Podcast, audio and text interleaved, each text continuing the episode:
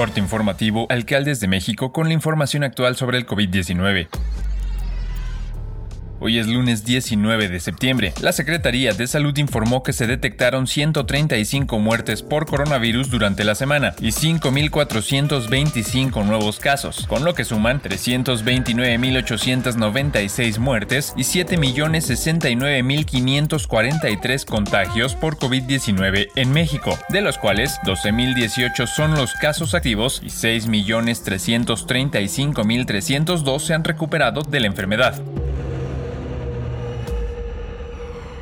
El director general de la Organización Mundial de la Salud, Tedros Adhanom, afirmó que el mundo nunca ha estado en mejor posición para acabar con la pandemia de COVID-19 e instó a las naciones a mantener sus esfuerzos contra el coronavirus, pues su final está cerca. Sostuvo que la semana pasada el número de muertes semanales por COVID-19 cayó a su nivel más bajo desde marzo de 2020. Nunca hemos estado en mejor posición para acabar con la pandemia, según el último informe epidemiológico publicado por la OMS y dedicado al COVID-19, el número de casos descendió un 12% en la semana del 29 de agosto al 4 de septiembre respecto a la semana precedente, hasta los 4.2 millones de nuevos contagios declarados.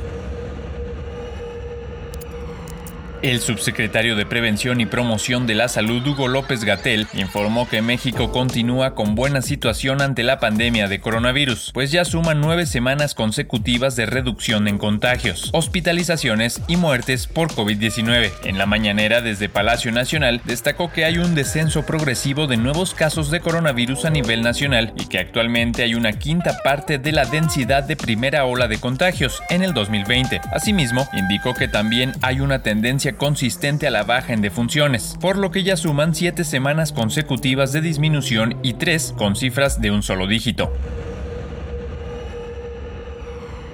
Ante el aumento en la movilidad y la serie de festejos que se contemplan en el marco del 15 y 16 de septiembre, el sector salud del Estado de México hizo un llamado para no bajar la guardia, pues la pandemia de COVID-19 aún se mantiene. El secretario de Salud del Estado de México, Francisco Javier Fernández Clamont, reiteró la importancia de mantener las medidas preventivas frente al COVID-19, principalmente con el uso correcto del cubrebocas, el cual deben cubrir nariz y boca, ya que es la manera más efectiva de cortar la cadena de transmisión del virus SARS-CoV-2. Llamó a las familias y particularmente a quienes tengan niños y niñas a que se acerquen a los módulos de vacunación en donde se está aplicando la primera y segunda dosis respectivamente. Refirió que actualmente se tiene una ocupación hospitalaria del 3% en camas generales y de 1% en aquellas con disponibilidad de ventilador.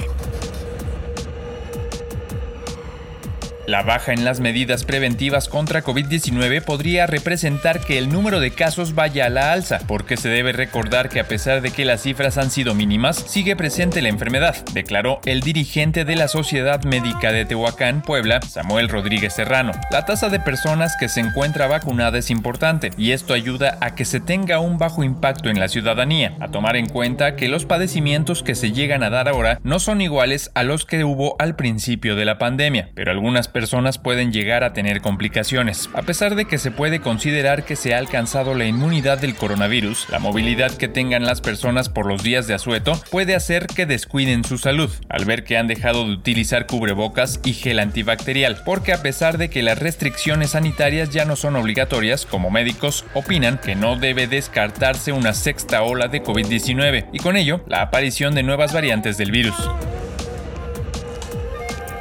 Esto es todo por el momento, seguiremos informando.